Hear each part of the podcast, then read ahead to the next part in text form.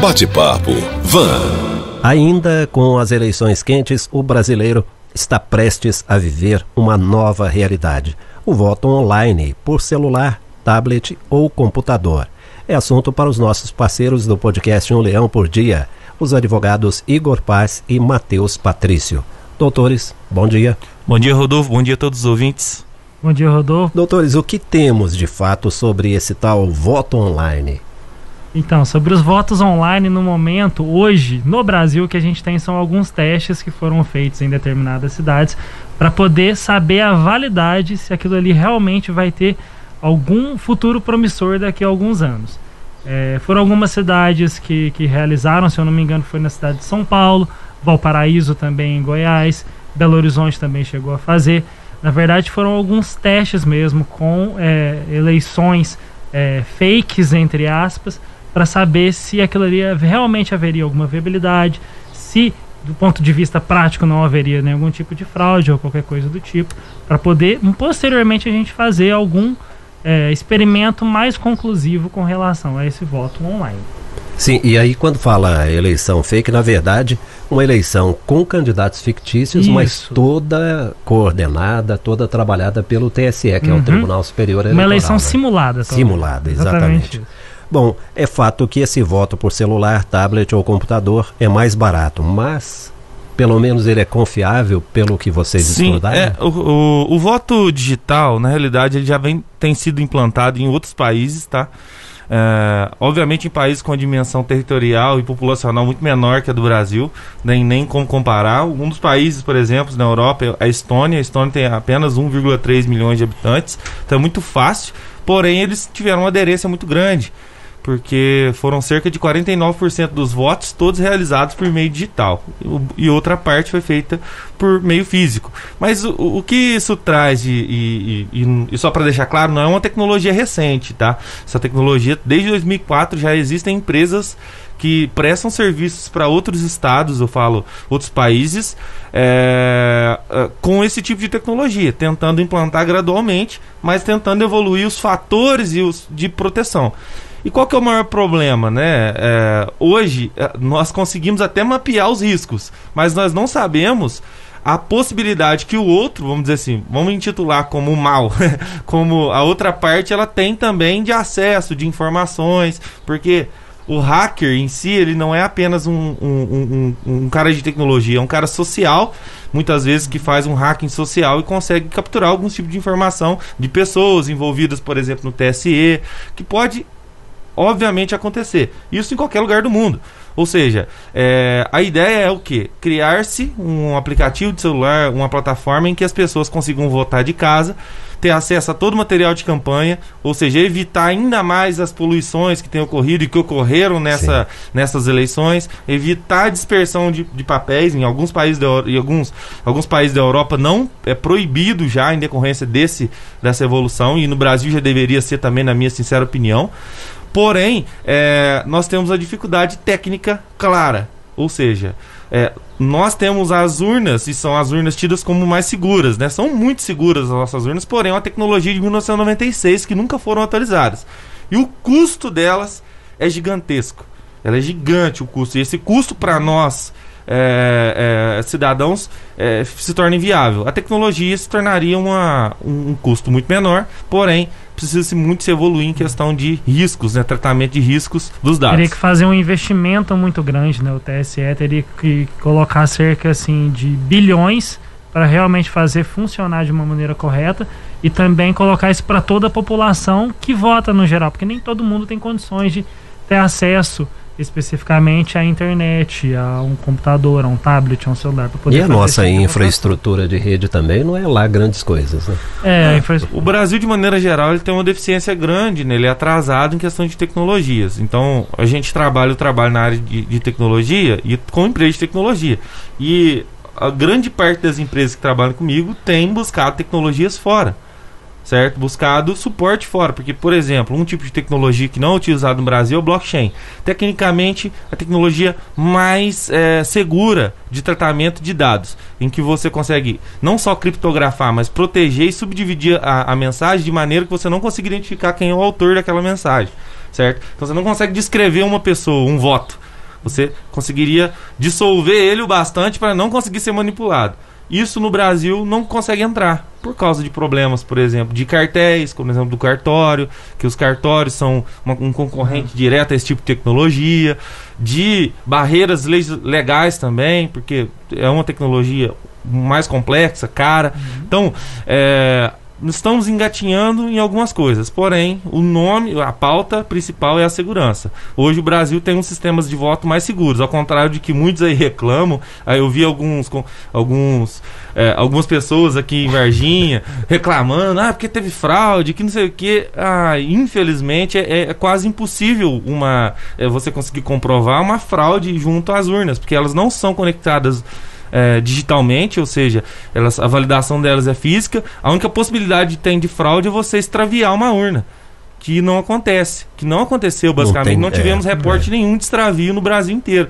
Então, infelizmente, infelizmente esse, essa alegação, essa, é essa alegação é infundada. Agora, é, esse assunto não é novo. Voto online vem sendo discutido há muito tempo, Sim. você mesmo disse agora há pouco, só uhum. que apareceu bastante na mídia agora, né? Então tem gente que acha que está tudo sendo feito a toque de caixa, porque o presidente do TSE quer colocar o voto online já em 2022. Isso, é, os estudos estão se baseando nisso, né? O Matheus mencionou uhum. algumas cidades que fizeram um teste. Curitiba fez o teste e é bom deixar claro que faz dois anos que o TSE já recrutou diversas empresas de tecnologia para atuar no governo é, com esse tipo de tecnologia. Só de Curitiba foram 10 empresas, por isso que a maioria dos testes foram feitos lá, com aval do TSE, analisando de perto e verificando se os, os testes estavam sendo feitos e estavam com as transações corretas e replicando o que já tem sido feito fora. Ele quer fazer isso porque a economia disso é muito, é muito grande. É, o custo uhum. de uma urna é altíssimo e a tecnologia, por mais que sejam alguns bilhões de investimento, ainda assim é mais viável do que você reformar e criar novas urnas. Porque o aumento populacional, naturalmente, você necessita aumentar o volume de urnas, necessita reformar uhum. as urnas, porque as urnas do talvez de oito anos atrás já não são bastante para agora, elas já estão velhas, uhum. já podem é, ter problemas. Então, esse tipo de coisa não se resolve. Tá com algum problema no software? Eu atualizo o software, certo? De maneira geral. Então é, é, bem mais fácil do que operar um hardware, ou seja, operar uma, uma mídia física igual tem sido feito, apesar dos riscos de segurança. Tá. A gente tem que separar muito bem o voto online, que é o tema da nossa conversa hoje, e a urna eletrônica, uhum. que é um outro tipo de assunto, mas já que a gente entrou nesse tema aí da urna eletrônica, uh, nós temos notícia de um grupo de especialistas vindos do exterior vários países. E esse grupo, ele foi convidado a devassar o sistema eletrônico de votação aqui no Brasil. E aí esse grupo concluiu o seguinte, olha, não dá para invadir, uhum. não dá para alterar voto. Uhum. Mas o grande problema da urna eletrônica é que é um sistema inauditável. Sim. Não tem como conferir o que aconteceu lá dentro. Exato. Tem, né? Uhum. Mas ficou essa dúvida. Os uhum. especialistas apontaram isso e agora o TSE vai se debruçar em cima desse desafio. Como é que audita o voto eletrônico? Essa auditoria é muito importante, né? É, eu uhum. acredito que esse tipo de auditoria eles fazem ela recorrentemente, né, dentro do próprio TSE, para evitar qualquer tipo de fraude, até normalmente. É, esse tipo de investimento em eleições, no geral, não é barato, Rodolfo. Tipo, o pessoal realmente coloca grana, como o Igor colocou, cerca de 10 empresas já estavam ali trabalhando para poder trabalhar no voto digital. Então, muito provavelmente vai, a, vai haver algum tipo de investimento do próprio TSE, muito por parte do, do ministro Barroso, que é uma pessoa muito para frente, dos ministros do, do, do STF, ele, no caso, ele é presidente do TSE também, ele talvez seja um dos mais progressistas no sentido da parte tecnológica mesmo. Então ele é uma pessoa que vai focar muito nessa parte. É, e ontem ele já fez até uma reunião com o Faquin, uhum. que é o uhum. próximo presidente do TSE, hum. e com o Alexandre, Alexandre Moraes, que será o presidente seguinte, exatamente já com vistas a 2022, porque ele quer que os sistemas do TSE funcionem muito bem e ele está marcando aí essa questão do voto online, porque uhum. ele quer. É. Né? É, e porque é, é uma necessidade. É, vamos pegar o panorama dos Estados Unidos, por exemplo. Os Estados Unidos passou, está passando por um programa de discussão judicial gigantesco em decorrência de análise de votos. Olha a dificuldade que se tem de auditar votos físicos.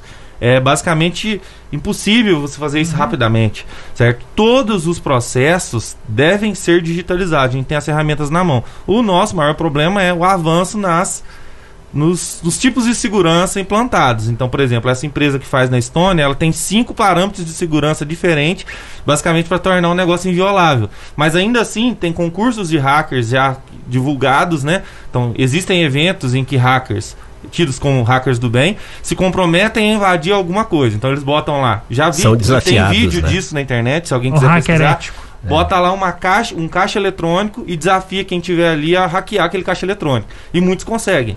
Ah, hackear um, um Tesla, que é um carro autônomo.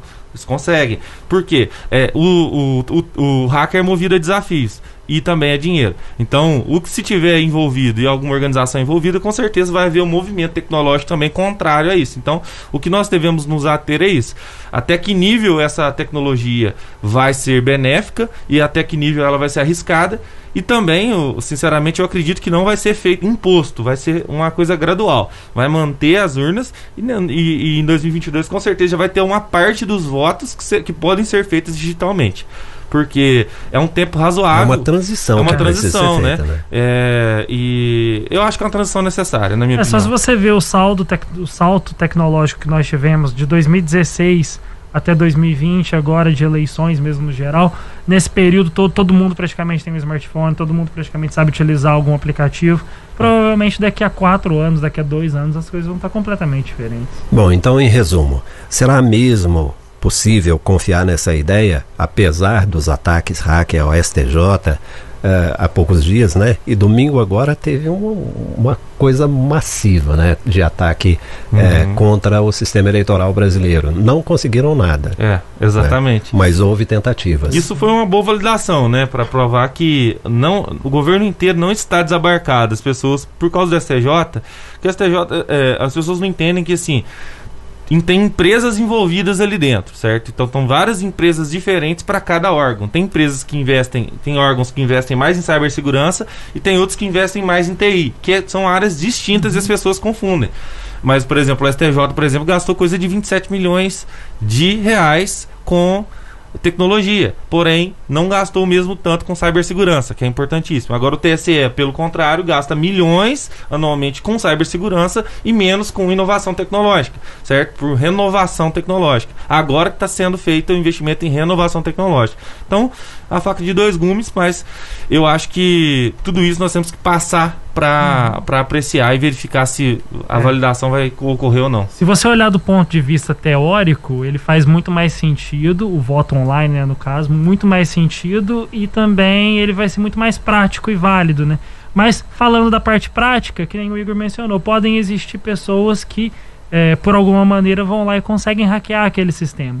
Então a gente sempre vai ter essas brechas. Cabe ao TSE, que vai ser o órgão vai cuidar disso, investir mais ainda em cibersegurança do que ele já investe e tentar nos proteger disso. Claro que também vai também do, do interesse político do Brasil no geral, dos nossos, das nossas instituições de, de conseguir manter aquilo ali mais seguro também é. e ter investimentos. E, e é só para finalizar, Rodolfo, é, para deixar claro, em São Paulo, não sei se vocês já acompanharam a, a votação em São Paulo, foi a maior índice de abstenção de votos do Brasil por medo da Covid e de uma série de coisas, descrença com os políticos. É, né? Por descrença, por não se, se, se identificar com, com as campanhas, não ter um acesso mais é, evidente às campanhas. Então, vários fatores, né? São brancos e nulos e faltantes foram de, é, gigante, ou seja, 40% da população que votava deixou de votar.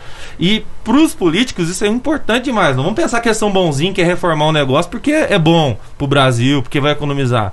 O fato não é esse. O fato é que está as pessoas estão cada vez menos indo votar. E eu preciso trazer essas pessoas de volta para votar, porque senão eu não consigo verba de campanha, eu não consigo eficácia no, no, na, na votação. Então é. eu preciso disso. Então, a, analisando a perspectiva tecnológica, positivo. Financeira, positivo. Mas política, muito positivo para eles. Quanto mais gente votando, melhor. É, e outra coisa muito interessante nisso tudo é que há casos de cidades por aí, não tem nada a ver com Varginha, porque aqui uh, o prefeito reeleito ele ficou com 56%. Uhum. Então, outros casos no Brasil em que o eleito ele foi escolhido por 20, 30% da população, porque os outros votos ficaram muito distribuídos entre muitos candidatos Sim. e o índice de abstenção de não votantes foi muito grande. E como a Justiça Eleitoral considera só os votos válidos, Uhum. então muitas vezes o sujeito é eleito, mas ele não representa a maioria. Exatamente. É. o, o fator democrático fica de lado, né? Quando É. a gente não vai votar, obviamente. Então, trazer esses, esses, essas pessoas, esses cidadãos de volta para as urnas, seja digital ou física, é importantíssimo para os políticos e, de maneira geral, para a democracia, né? Muito bem. Para encerrar esse nosso bate-papo de hoje, o doutor Matheus já falou, mas eu gostaria que vocês repassassem novamente a questão dos testes. Houve testes do voto pelo celular e outros dispositivos nas eleições de domingo agora, né? Sim. Só repassando, como é que foi? Exatamente. Qual foi o resultado? Os testes, é, a- a- até então, né, pelas notas soltadas pelo TSE, foram positivos. Foram feitos em quatro cidades: foi BH, foi São Paulo, Curitiba e mais uma cidade que, eu- que eu. Foi Valparaíso, que é Valparaíso. a, a única cidade que é cidade mesmo próximo de Brasília. É. que Lá é Distrito Federal. E essas, e essas cidades hou- houveram os testes dentro das, do- dos locais de votação. Eles colocaram pessoas para instruir o- pela utilização daquela ferramenta de voto. O TSE acompanhou com auditores de perto e foi feito o teste e foi positivo o teste. O negócio é que esses testes, obviamente, não tiveram influência nenhuma em, na, na eleição. Foi, é, Era tudo foram, fictício, Foram né? fictícios, todos os dados de campanha eram fictícios, mas foi um ponto muito positivo para a gente evoluir nisso aí. Quem Esse- sabe é, nas próximas eleições a gente já tenha um voto obrigatório ou então um voto parcial aí pelas. É, eu acho que eu digital. acredito que vai ter mais voto parcial mesmo, porque no próprio exemplo que você deu da Estônia, não foi toda a população que votou online. Né? Foi a grande maioria votou, mas não toda. Nos Estados Unidos, alguns estados e distritos fazem isso também. Então, provavelmente no Brasil a gente vai A acabar pessoa fazendo. vai poder É, escolher, né? Quero votar na Exatamente. urna eletrônica ou online. né? Exatamente. Provavelmente vai ser isso. Bom, nós recebemos aqui os nossos parceiros do podcast Um Leão por Dia, os advogados Igor Paz e Matheus Patrício, que toda terça estão aqui. Grande abraço, bom dia, até a semana que vem. Um abraço, Rodolfo, um abraço a todos os ouvintes. Até a próxima, pessoal. Bate-papo Van.